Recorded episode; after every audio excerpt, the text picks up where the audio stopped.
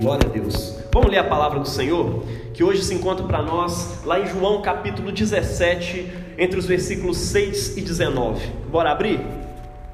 Abre sua Bíblia física aí, acostuma com essa Bíblia, porque ela é importante, meu irmão.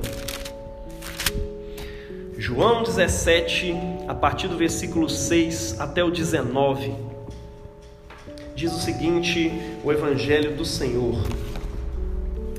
Manifestei o teu nome aos homens que do mundo me deste. Eram teus, e tu os deste a mim. Eles guardaram a tua palavra. E agora reconheceram que tudo quanto me deste vem de ti, porque as palavras que me deste, eu as dei a eles, e eles as acolheram e reconheceram verdadeiramente que eu saí de junto de ti, e creram que tu me enviaste, porque por eles rogo não rogo pelo mundo, mas pelos que me deste, porque são teus. Tudo que é meu é teu, e tudo que é teu é meu, e neles sou glorificado. Já não estou no mundo, mas eles permanecem no mundo, e eu volto para ti. Pai Santo, guarda-os em teu nome que me deste, para que sejam um como nós quando eu estava com eles, guardava-os em teu nome que me deste. Guardei-os, e nenhum deles se perdeu, exceto o filho da perdição, para se cumprir a escritura. Agora, porém, volto para junto de ti e digo isso no mundo, a fim de que tenham em si a minha plena alegria. Eu lhes dei a tua palavra, mas o mundo os odiou, porque não são do mundo, como eu não sou do mundo. Peço, não peço que os tires do mundo, mas que os guardes do maligno, que os guardes do mal. Eles não são do mundo, como eu também não sou do mundo. Santifica-os na verdade. A tua palavra é a verdade. Como tu me enviaste ao mundo, também eu os enviei ao mundo.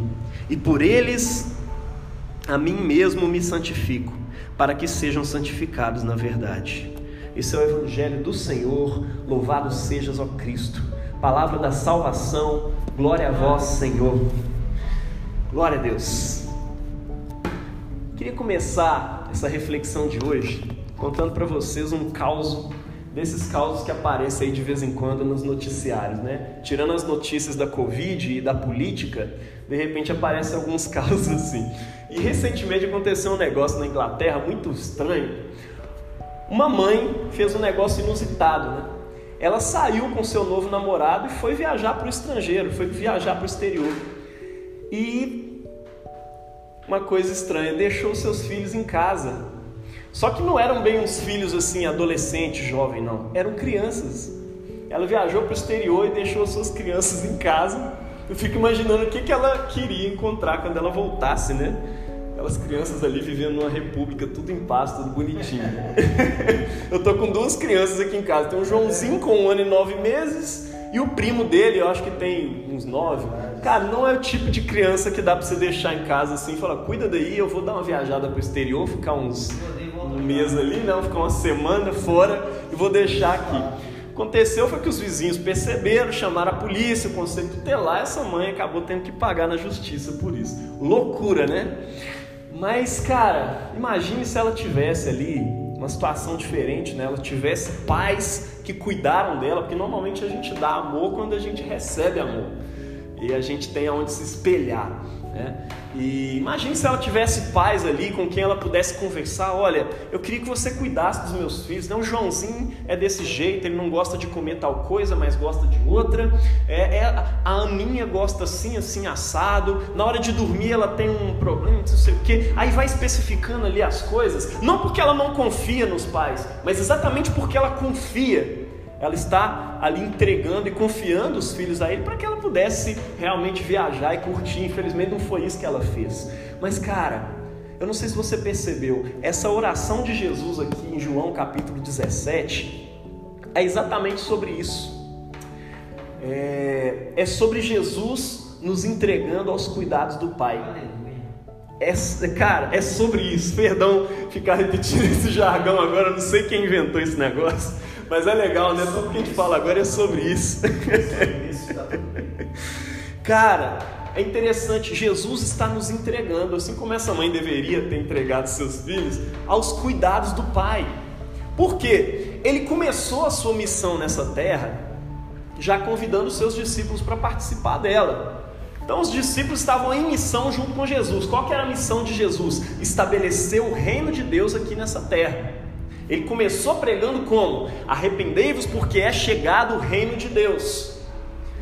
Ou seja, aquele reino que vocês sempre sonharam e do qual as profecias falavam, que Deus ia reinar, o próprio Deus reinar sobre essa terra e a vontade dele ser realizada plenamente assim na terra como no céu? Então, vai acontecer através de mim. E alguns sinais começaram a acontecer. Pessoas começaram a ser curadas em torno de Jesus. É... Enfim, demônios eram expulsos. Às vezes eles estavam no meio de uma tempestade e a tempestade se acalmava porque Jesus dava ordem às forças naturais, às forças da natureza e as coisas aconteciam. Então, assim, digamos que Jesus estava junto deles, realizando a sua missão, mas não sozinho, ele incluiu seus discípulos nessa missão. O livro de Lucas relata tantas vezes em que Jesus convida os discípulos a realizarem essas obras, e eles vão, e eles curam pessoas em nome de Jesus. E é claro que nem tudo eles conseguem fazer. Tem hora que tem um demônio lá mais forte que eles não conseguem expulsar. Aí chega o cara em Jesus, ah, ele não conseguiu, os, os, seus discípulos não conseguiram expulsar esse demônio, não conseguiram curar essa enfermidade. Aí Jesus ia lá e resolvia o que eles não conseguiam resolver, porque era o Deus presente, o Emanuel estava presente ali com eles. Deus conosco. Deus encarnado. Imagine você andando do lado do Deus encarnado do seu lado. É, é um nível de intimidade com Deus que não tem tamanho.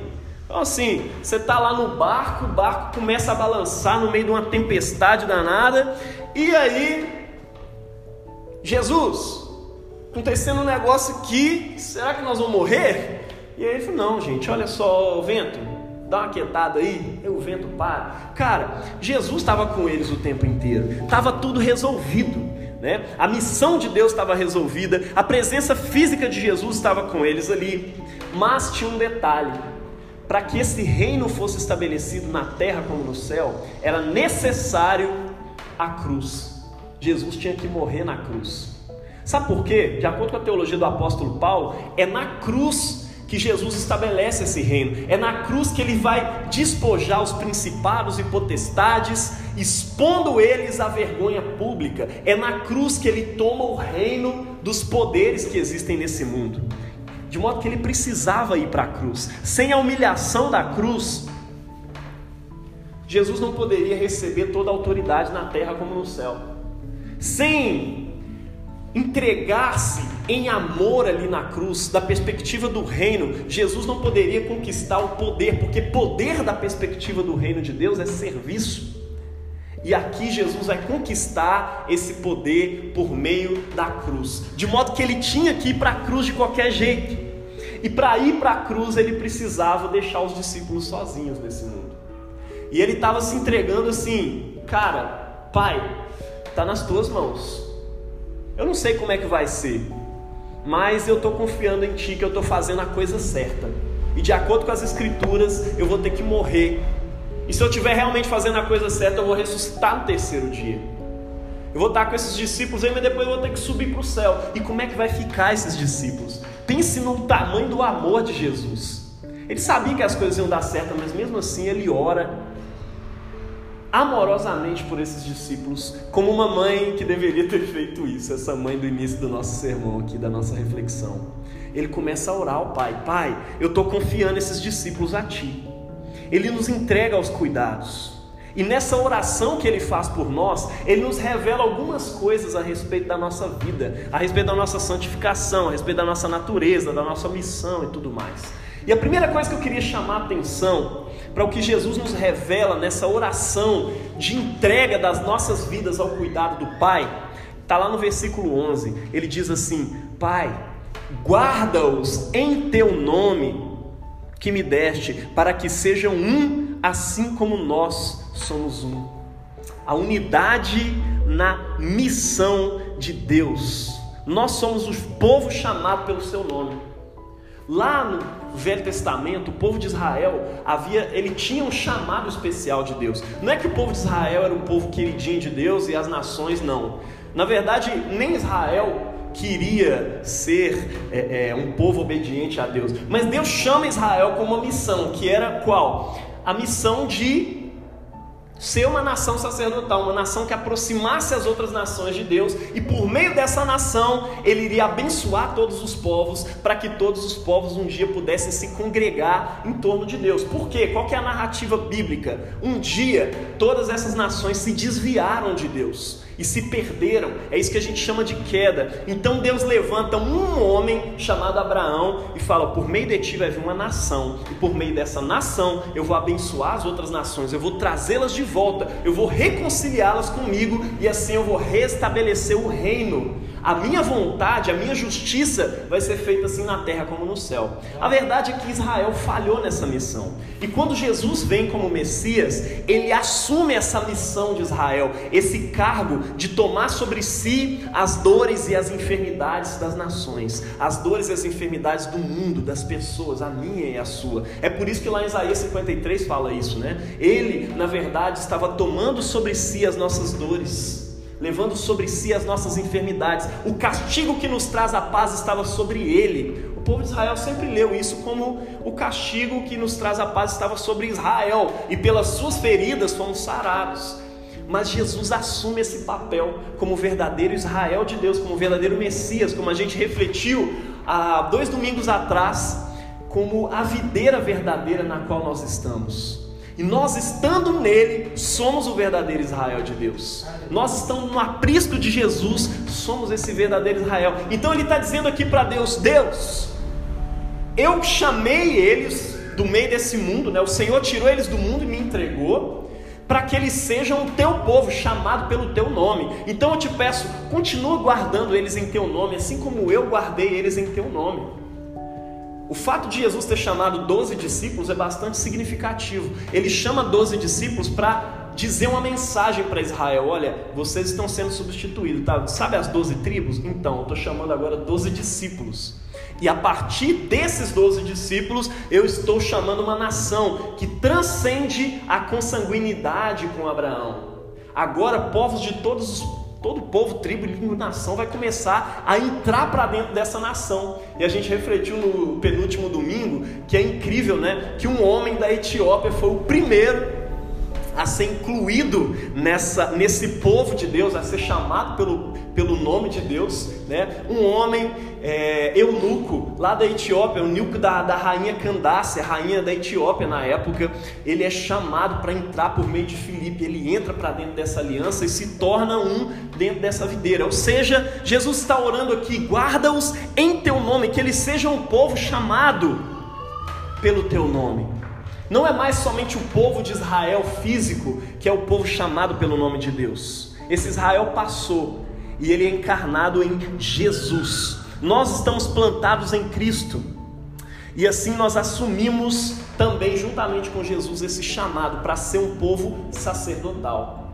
Um povo chamado pelo nome de Deus e chamado para ser sacerdote das nações. Você foi chamado para aproximar as pessoas de Deus, não para distanciar as pessoas de Deus. Senão a gente está sendo recebido num chamado do qual Jesus compartilha com a gente e a gente começa a fazer exatamente o que Israel começou a fazer um tempo atrás, né? É só nós que somos salvos, só nós somos o povo de Deus. Não, Jesus está chamando todos os povos para si. O seu chamado é aproximar quem quer que seja. Eu não sei quem é que você acha que é mais indigno desse chamado, mas é exatamente essa pessoa que Jesus chama. Então, cara, lembre-se disso. Jesus orou por você. E uma a primeira coisa que ele orou aqui que nós queremos chamar a atenção: guarda-os em teu nome. Permaneça no nome de Jesus. Guarda-os em teu chamado. Guarda esse chamado de ser o povo chamado pelo nome de Deus para ser sacerdote das nações. Isso é a respeito do nosso chamado.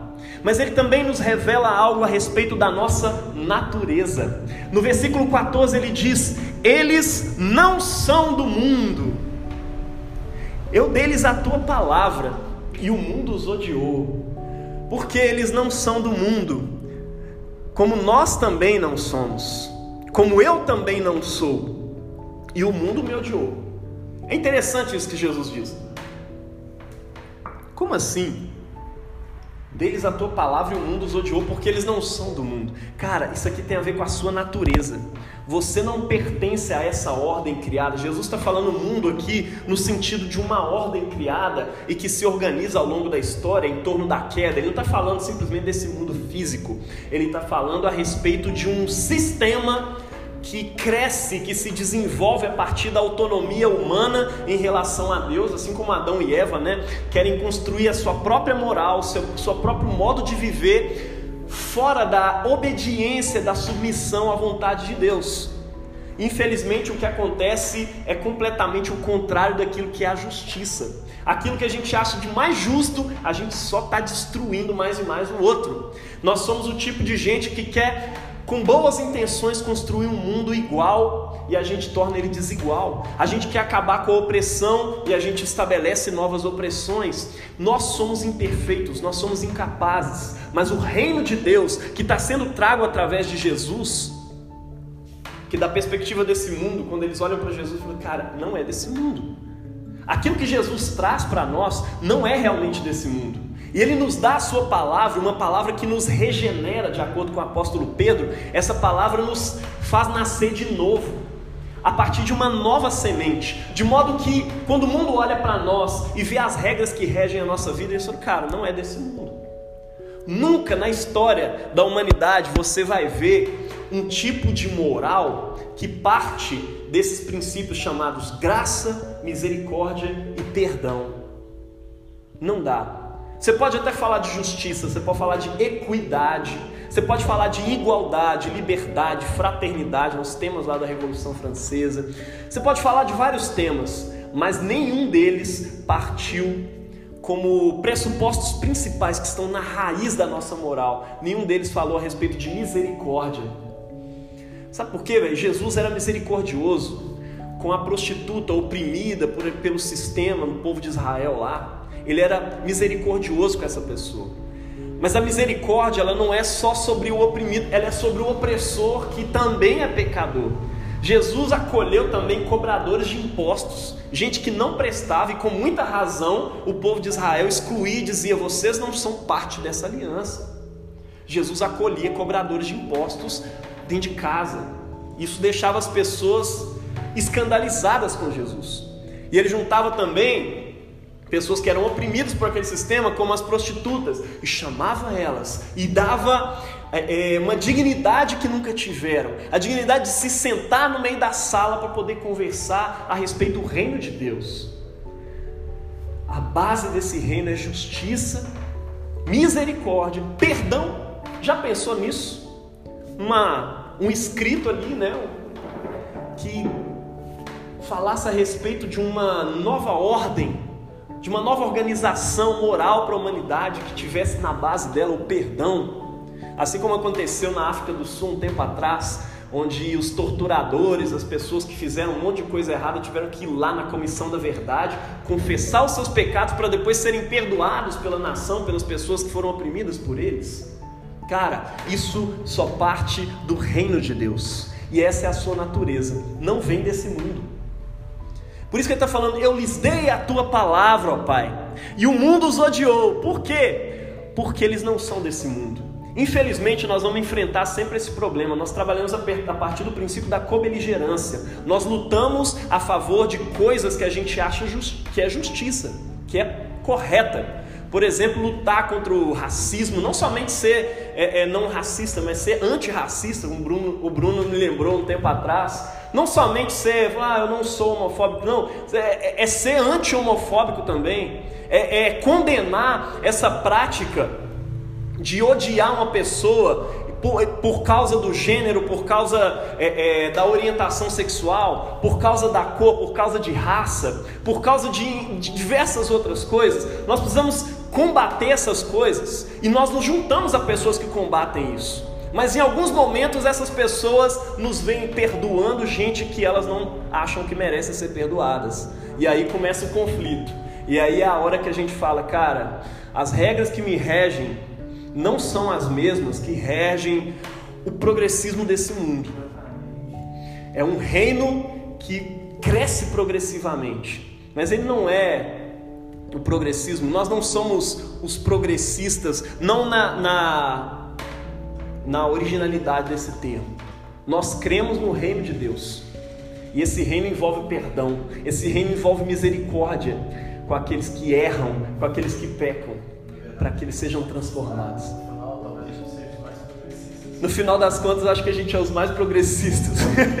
é exatamente isso. É o progressista na sua radicalidade total. E isso vem de Deus. Na verdade, isso não teria nascido no mundo sem a fé cristã ter se proliferado por aí.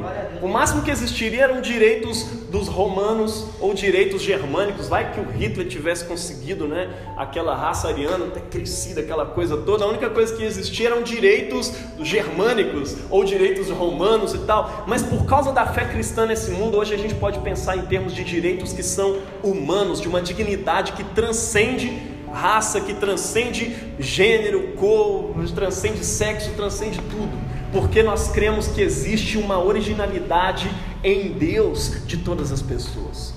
Tudo isso, meu irmão, parte de Deus. Isso fala a respeito da nossa natureza. Por causa da palavra, nós não somos desse mundo. A nossa identidade é Cristo. A nossa identidade não está em nada que procede desse mundo, mas de Jesus. Outra coisa que eu queria chamar a atenção nessa oração de Jesus, primeira delas, o nosso chamado, como povo, né, chamado pelo seu nome, guardados no nome de Deus. Segunda coisa, a nossa natureza, nós não somos deste mundo. Terceira coisa, a nossa santificação, versículo 15. Não peço, Pai, que os tires do mundo, mas que os livres do mal, que os guardes do mal, porque eles não são deste mundo, como eu também não sou. Santifica-os na verdade, a tua palavra é a verdade. Santifica-os na verdade, a tua palavra é a verdade. O que é santificado? Santificado é aquilo que é consagrado, aquilo que é separado desse mundo. Cara, você tem que entender o seguinte: o que Jesus orou aqui por mim e por você nos revela uma coisa especial. Nós estamos desse mundo, mas nós não somos deste mundo. E de alguma forma Cristo quer que a gente fique nesse mundo, porque Ele tem uma missão aqui para nós. Então Ele pede ao Pai: não tira eles do mundo tem muita gente que está doida para sair desse mundo, né? Muito, ah, doido para Jesus me levar para o céu tal. Como se o propósito de Deus não tivesse nada a ver com essa terra. Mas, cara, a verdade é o propósito de Deus é para a transformação desse mundo. Ele usa eu e você nesse mundo. Ele tem uma missão para nós. Então ele não quer te tirar do mundo. Ele quer que Deus te livre, te guarde do mal e que ele te santifique na verdade. A palavra de Deus é a verdade. É nesta palavra que nós somos santificados. E se nós não estivermos na palavra, a gente se mistura e se identifica com todo tipo de maldade, de baboseira e de pensamentos e de filosofias que não procedem da palavra de Deus. A gente se perde, a gente perde a nossa identidade, meu irmão. Lá em João 16, a gente cantou aqui, inclusive, né? É, é se vocês guardarem os meus mandamentos, né, eu rogarei ao Pai e Ele vos dará o Consolador, o Espírito da verdade, que o mundo não pode receber, mas Ele habita em vós e estará em vós para sempre. Santifica-os na verdade, a tua palavra é a verdade. Veja só, o Espírito Santo, a verdade e a palavra são uma coisa só. Por isso que Jesus está orando a Pai assim: Deus, santifica eles na palavra, santifica eles na verdade. Ele está orando assim: Olha, eu estou indo, Pai, mas envia o Consolador para que eles sejam santificados nesse mundo cheio de problemas, cheio de caos, cheio de confusão, que eles sejam santos dentro desse mundo.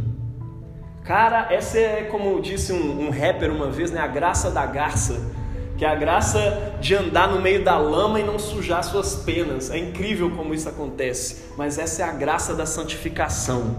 E isso procede de Deus, mas procede da palavra. Nós precisamos permanecer no espírito. Isso é responsabilidade minha e sua também. 1 Tessalonicenses está dizendo o seguinte: não apagueis o espírito. É responsabilidade sua não apagar esse espírito da verdade que o mundo não pôde receber, mas que está dentro de vós e habita convosco para sempre. Nós não podemos apagar esse espírito que nos santifica, que é a habilidade de Deus em nós para ser e fazer aquilo que a gente não pode ser e fazer por nós mesmos. Não apague o Espírito Santo. O versículo 18 fala a respeito da nossa comissão. Mas antes disso, eu queria chamar a atenção para o salmo que a gente leu aqui hoje, Salmo capítulo 1.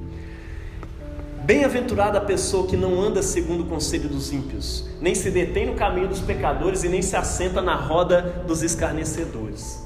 Cara, isso fala a respeito da nossa santificação na palavra, que é a palavra, que é o Espírito Santo também. Vocês vão ver no Pentecostes que a celebração não é só o Espírito que desce para dentro de nós, mas é a própria lei de Deus que foi prometida lá em Jeremias 31 que um dia é habitar dentro do nosso coração. O dia do Pentecoste era celebrado a entrega da Torá, a entrega da lei de Deus para o povo de Israel. E no dia da celebração da entrega da lei para o povo de Israel, o que, que acontece? O Espírito da verdade desce e entra nos corações e habita dentro de nós. Isso é incrível. Porque ele nos faz ser exatamente essa pessoa descrita aqui no Salmo 1 que não anda segundo o conselho dos ímpios, mas sim segundo o conselho da palavra de Deus, que não se detém no caminho dos pecadores, mas pelo contrário, a palavra de Deus é lâmpada para os seus pés e ilumina o seu caminho, e ele pode ver que o caminho dos ímpios é perdição, e ele não vai por esse caminho que não anda segundo o conselho dos ímpios, nem se detém no caminho dos pecadores e nem se assenta na roda dos escarnecedores. Cara, como é que você vai preservar o espírito da verdade, aquilo que te santifica nesse mundo, assentado na roda dos escarnecedores? Tem gente que vem conversar comigo assim, né? Ah, eu estou enfrentando umas crises de fé e tal. Aí na hora que você vai ver a vida do cara, ele está só sentando com um monte de gente incrédulo que não acredita em nada. Não estou falando que isso é pecado, não. Mas o problema é quando isso se torna o seu ciclo completo. E a única coisa com que você senta e conversa são essas pessoas. Esses são o seu ciclo de amizade. O, o, o bem-aventurado, ele não se assenta na roda dos escarnecedores, ele escolhe a companhia dos santos aquilo que reforça a sua fé e a sua santidade, para que ele fortaleça-se na fé na qual ele foi incluído por meio de Jesus. É como se fosse um peixe fora d'água. O peixinho está lá pulando da água todo dia para fazer reunião com o sapo, para ficar falando mal de peixe e para ficar falando mal de água. E aí tá lá na beirada e de repente oh, eu vou dar uma entrada ali para conversar com o pastor, né? Aí eu, oh, pastor, tô sentindo assim meio ressecado ultimamente. Falei, é mesmo, por onde você tem andado? Como é que tá a sua vida? Aí na hora que você vai conversar, fala, ah, como é que está a sua vida devocional? Como é que está a palavra de Deus? Você está lendo a Bíblia todo dia? Refletindo na palavra? Não, é, eu estou bem assim, ultimamente, né, eu não estou nem orando direito. Eu confesso que minha vida devocional está um saco, está ruim demais. Eu, na verdade, tem uma semana, duas que eu nem oro. Cara, é simples, você está sendo um peixe fora d'água, está tudo normal. Porque fora da água, o que vai acontecer com você é isso mesmo, é morte espiritual. Você está habitando com os pecadores, sentando na roda dos escarnecedores. Você não está habitando no lugar que Deus fez para você habitar, que é a própria palavra de Deus. Você não está andando com a veste especial que o Espírito, que é o Espírito Santo, né, da verdade, que habita dentro de você e possibilita que você entre no mundo sem se sujar. Então não tem jeito. Pelo contrário, o seu prazer está na lei do Senhor, na palavra do Senhor, no Espírito da verdade. E na sua lei medita de dia e de noite. Assim é a vida desse homem, dessa mulher bem-aventurado. Fora isso, meu irmão, não faz sentido nenhum. Por fim, Jesus fala com a gente a respeito da nossa comissão. Nessa oração, versículo 18, ele diz: Como tu me enviaste ao mundo, ó Pai, eu os enviei e por eles me santifico, para que eles também sejam santificados na verdade. O que Jesus está fazendo aqui é uma obra sacerdotal. Ele está se colocando diante de Deus como nosso sumo sacerdote. O que, que o sumo sacerdote fazia? Ele se consagrava para depois ele prestar serviços espirituais pelo povo. Para que o serviço dele fosse efetivo sobre o povo, ele precisava se consagrar. Então Jesus está falando assim: Pai, eu estou me consagrando a Ti E a minha consagração não vou oferecer um bode, uma ovelha. Eu vou oferecer o meu próprio sangue, a minha própria carne. A minha santificação vai ser tal que o serviço que eu vou prestar por esse povo vai ser efetivo. E o que Jesus está fazendo ali como nosso sumo sacerdote é trazendo efetividade para o nosso serviço ministerial, para a nossa comissão. Jesus tem uma missão e ele te inclui nela, por isso que a gente fala que é uma grande comissão. Como eu fui enviado por ti, ó Pai, eu também estou enviando eles ao mundo. E por eles me santifico, para quê? Para tornar o trabalho deles efetivo. Se Jesus não tivesse se santificado por nós, se ele não fosse o nosso grande sumo sacerdote, o meu pastoreio aqui seria simplesmente barulho de lata vazia. Mas é exatamente porque ele ofereceu um sacrifício tamanho por nós e se ofereceu por nós como sumo sacerdote, o pastoreio que chega aqui na âncora por meio de mim, ele é um pastoreio efetivo. Ele só tem validade porque Jesus Cristo validou na cruz do Calvário. E porque ele ressuscitou, provando que esse sacrifício foi verdadeiro. Tá dando para entender? É porque Jesus Cristo morreu por nós e se santificou por nós, ele torna efetivo o seu trabalho como líder, como líder de louvor, como líder de equipe de transmissão, como pessoa que trabalha na comunicação da igreja, todo o seu trabalho em comissão. O que é comissão? É o trabalho que nós fazemos em Cristo para manter a sua igreja viva nesse mundo. Ele está te usando como sumo sacerdote que ele é, e o seu trabalho faz sentido nele, e é exatamente porque ele orou por nós que o nosso trabalho tem alguma validade nesse mundo. Glória a Deus por isso. Por fim, meu irmão, eu falei um monte de coisa aqui, mas eu acho que a efetividade dessa oração ela vai fazer muito mais sentido para você se você orar ela. E eu queria orar ela junto com você aqui hoje, em nome de Jesus. Nós vamos transferir as palavras aqui, é, é, eu, é que Jesus está falando de si, nós vamos falar Jesus. É? E quando ele fala de nós, nós vamos falar mim, eu. Você vai entender na hora que a gente estiver fazendo. E eu quero que você preste bastante atenção, porque essas palavras são poderosas elas mudam a nossa vida. Elas são usadas em vários lugares no mundo como forma de consagrar discípulos a Deus. Convido você, a partir do versículo 6, orar juntamente com o nosso sumo sacerdote essa oração. Pai, Jesus manifestou o teu nome a nós, que do mundo tiraste e deste para ele. Nós éramos teus e tu nos deste a Jesus e nós guardamos a tua palavra. Agora nós reconhecemos que tudo que o Senhor deu a Jesus vem de ti mesmo, porque as palavras que o Senhor deu para ele, ele nos deu. E nós acolhemos essa palavra e nós reconhecemos que ele verdadeiramente saiu de junto de ti. E nós cremos que ele é o Messias enviado pelo Senhor. Por nós nós rogamos aqui hoje, Senhor. Jesus rogou por nós e nós rogamos por nós aqui hoje juntamente com Ele, Senhor. Não rogamos pelo mundo, mas por aqueles que o Senhor deu para Jesus, porque eles são teus, porque nós somos teus. Tudo que é teu é de Jesus e tudo que é dele é teu. E em nós Jesus é glorificado. Jesus já não está no mundo, mas nós permanecemos no mundo. Jesus voltou para ti. Pai Santo, guarda-nos em teu nome, que deste a Jesus, para que nós sejamos um, como tu e Jesus são um só. Quando Ele estava com a gente, Ele nos guardou em teu nome, que deste para Ele. Ele nos guardou e nenhum de nós se perdeu, exceto o filho da perdição, para se cumprir a Escritura. Agora, porém, ele foi para junto de ti. E ele nos disse isso no mundo a fim de que nós tivéssemos alegria plena nele.